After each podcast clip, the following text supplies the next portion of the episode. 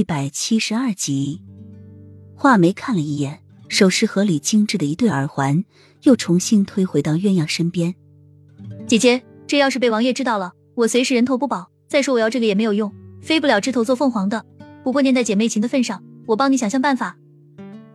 鸳鸯见画眉这么一说，不由得舒了一口气，连声跟画眉致谢，又送了一些广西的特产和首饰，便告别了。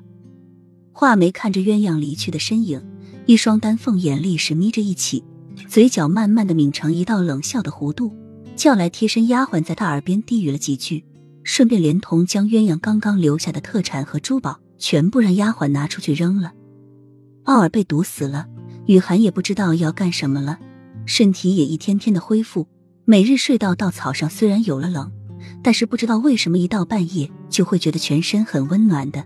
明明感觉到有人在他身旁，但是睁开眼睛什么也没有。这种感觉若隐若无，很奇妙。每天早晨醒来，都有从未感觉过的舒畅。他渐渐发现自己爱上这样的生活了。